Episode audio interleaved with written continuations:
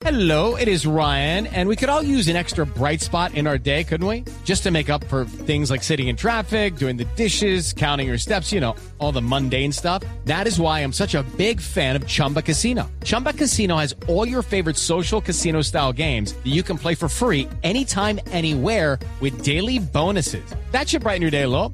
Actually, a lot. So sign up now at chumbacasino.com. That's chumbacasino.com. No purchase necessary. BGW. Void were prohibited by law. See terms and conditions. 18 plus. Boombox. Hola, yo soy Miguel Garzón del Servicio Informativo de Blue Radio y estas son las noticias más importantes de este miércoles primero de marzo del año 2023.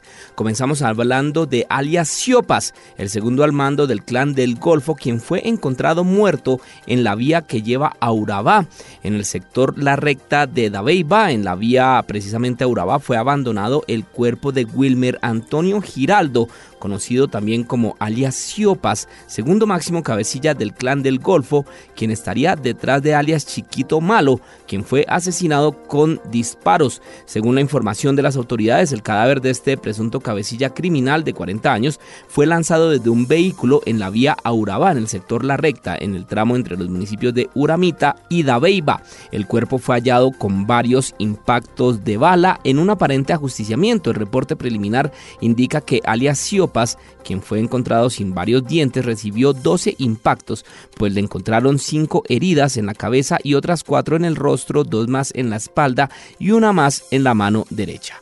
Los detalles los entrega el coronel Oscar Cortés, comandante de la policía de Urabá a quien se le tomaron las impresiones dactilares y además de eso se han verificado técnico-científicamente a través del sistema AVIS, impresión biométrica. Como resultado de esta prueba hemos encontrado el cuerpo de Wilmar Antonio Giraldo Quirós, alias Siopas. Hablamos ahora de la crisis de Viva Air porque el ministro de Transporte Guillermo Reyes señaló que el gobierno tomaría parte en la situación para solucionar la crisis generada por esa aerolínea. De acuerdo a Reyes, la empresa tiene tres días para resarcir a los viajeros afectados a quienes se les tendría que devolver su dinero y darles todas las garantías. De no ser así, el gobierno podría hacer uso de la Constitución e intervenir a la aerolínea. Escuchemos al ministro de Transporte Guillermo Reyes. Las acciones necesarias que podrían llegar incluso a la intervención del mercado de ser necesario para proteger a los usuarios y garantizar las condiciones de equilibrio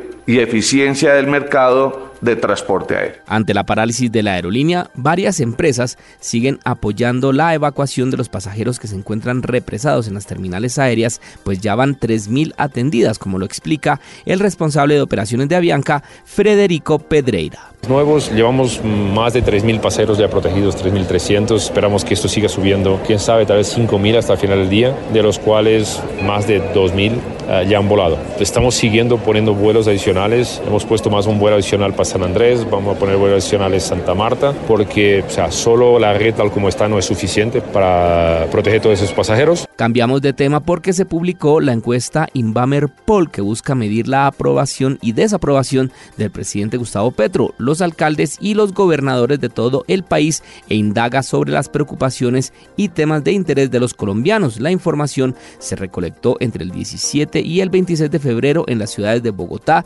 Medellín, Barranquilla, Cali y Bucaramanga. Frente a la pregunta hecha a los colombianos sobre si aprueban o no la forma como Gustavo Petro se está desempeñando en su labor como presidente, el 51% de los colombianos aseguró que tiene una imagen desfavorable del mandatario, es decir, un 7% más en comparación con el mes de diciembre cuando se realizó el último sondeo. Su imagen favorable también cayó del 48 al 40%. Frente a la pregunta, ¿considera usted que la economía en Colombia está mejorando o está empeorando? Los colombianos respondieron con un 78% que va por mal camino, mientras que para el 16% la economía en el país va mejorando. Lucky Land Casino asking people what's the weirdest place you've gotten lucky? Lucky? In line at the deli, I guess? Aha, in my dentist's office. More than once, actually. Do I have to say? Yes, you do. In the car before my kids' PTA meeting. Really? Yes. Excuse me, what's the weirdest place you've gotten lucky? I never win and tell. Well, there you have it. You can get lucky anywhere playing at LuckyLandSlots.com. Play for free right now. Are you feeling lucky? No purchase necessary. Void where prohibited by law. 18 plus. Terms and conditions apply. See website for details. Y por último, a la pregunta en general, ¿usted cree que las cosas en Colombia están mejorando o empeorando? Los encuestados respondieron en un 67% que las cosas van por mal camino, mientras que solamente el 20% consideró que están mejorando. Todos los datos y los detalles de esta encuesta los encuentran en nuestra página de internet www.bluradio.com. Hablamos ahora del exministro de Educación Alejandro Gaviria, quien afirmó durante la presentación de su libro No espero hacer ese viaje que se siente tranquilo luego de su salida del gobierno del presidente Gustavo Petro en medio de la polémica por sus constantes reparos a la reforma a la salud y el debate por la filtración de un documento en el que varios ministros también hicieron observaciones a esta iniciativa. Gaviria reiteró que el país siempre conoció sus opiniones sobre la reforma a la salud y manifestó desconocer cuál fue la causa directa o indirecta de su salida del gabinete. Escuchemos al exministro Alejandro Gaviria. Siempre tuve la convicción, a pesar de las críticas que se hacen al Congreso, que las reformas mejoran en el Congreso. Yo siempre eh, tuve una opinión y la voy a decir de manera general que el país ha acumulado unas capacidades por 30 años, unas capacidades que son muy importantes y que no se pueden destruir. Y durante su intervención en la Comisión Primera de la Cámara de Representantes, el fiscal general de la Nación, Francisco Barbosa, aprovechó su rosario de críticas a la reforma carcelaria para ejercer una defensa al presidente de la República, Gustavo Petro. Escuchemos lo que dijo el fiscal Barbosa en defensa del presidente. Entonces yo hoy estoy defendiendo a Gustavo Petro en la comisión y en esta audiencia. Mejor dicho, pido respeto por las ideas de Gustavo Petro en el marco de estas audiencias y de estos debates y lo seguiré haciendo, porque creo que hay que acompañar al presidente. Seguimos hablando del presidente Gustavo Petro porque ahora protagoniza un nuevo choque diplomático, esta vez con El Salvador, luego de que dijera que la prisión de máxima seguridad a la que el gobierno de Nayib Bukele trasladó la semana pasada a 2.000 pandilleros es realmente un campo de concentración. Escuchemos las palabras del presidente Gustavo Petro el campo de concentración del Salvador, lleno de jóvenes, miles y miles encarcelados, que le da a uno escalofríos. Yo creo que hay gente que le gusta eso, indudablemente, y creen que eso es la seguridad, y se disparan las popularidades, indudablemente, lo vivimos también en Colombia. Pues ante esto el presidente salvadoreño rechazó las palabras, publicó en Twitter un mensaje dirigido a su homólogo colombiano en el que dice que desea que este país logre bajar los índices de homicidios, abro comillas. Señor arroba Petro Gustavo, los resultados pesan más que la retórica. Deseo que Colombia en realidad logre bajar los índices de homicidios, como lo hemos logrado los salvadoreños. Dios lo bendiga, cierro comillas, dice el trino del presidente Bukele. A esto respondió también el presidente Gustavo Petro en Twitter, dice, pues Nayib, Pasamos de 90 homicidios por cada 100.000 habitantes en 1993 en Bogotá a 13 homicidios por cada 100.000 habitantes en el año 2022. No hicimos cárceles, sino universidades. Es bueno comparar las experiencias. Te propongo un foro internacional. Ante esto, Bukele también le respondió con otro trino que dice, abro comillas, desde 1993, 30 años. ¿Usted gobernó 30 años? ¿Bogotá?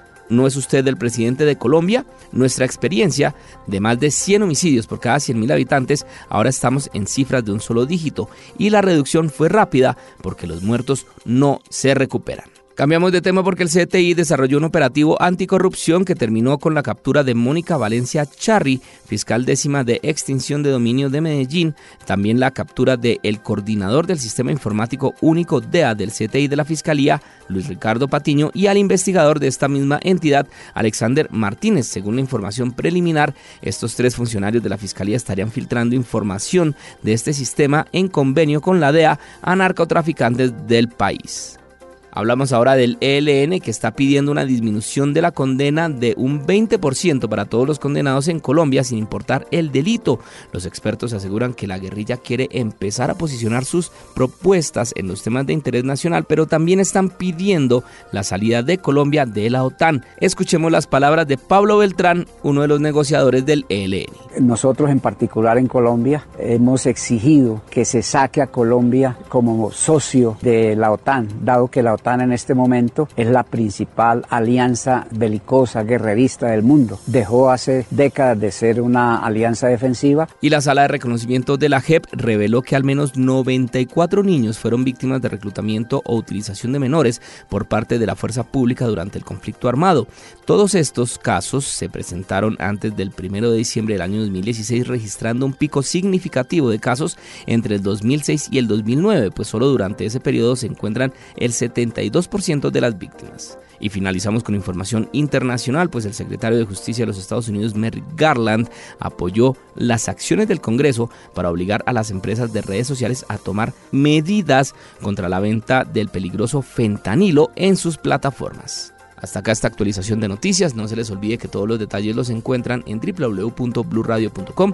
Tampoco olviden hacerle clic a la campanita para futuras actualizaciones. Hey guys, it is Ryan. I'm not sure if you know this about me, but I'm a bit of a fun fanatic when I can. I like to work, but I like fun too. It's a thing. And now the truth is out there. I can tell you about my favorite place to have fun Chumba Casino. They have hundreds of social casino style games to choose from, with new games released each week. You can play for free anytime, anywhere. And each day brings a new chance to collect daily bonuses. So join me in the fun. Sign up now at chumbacasino.com. No purchase necessary. Group. Void were prohibited by law. See terms and conditions. 18 plus.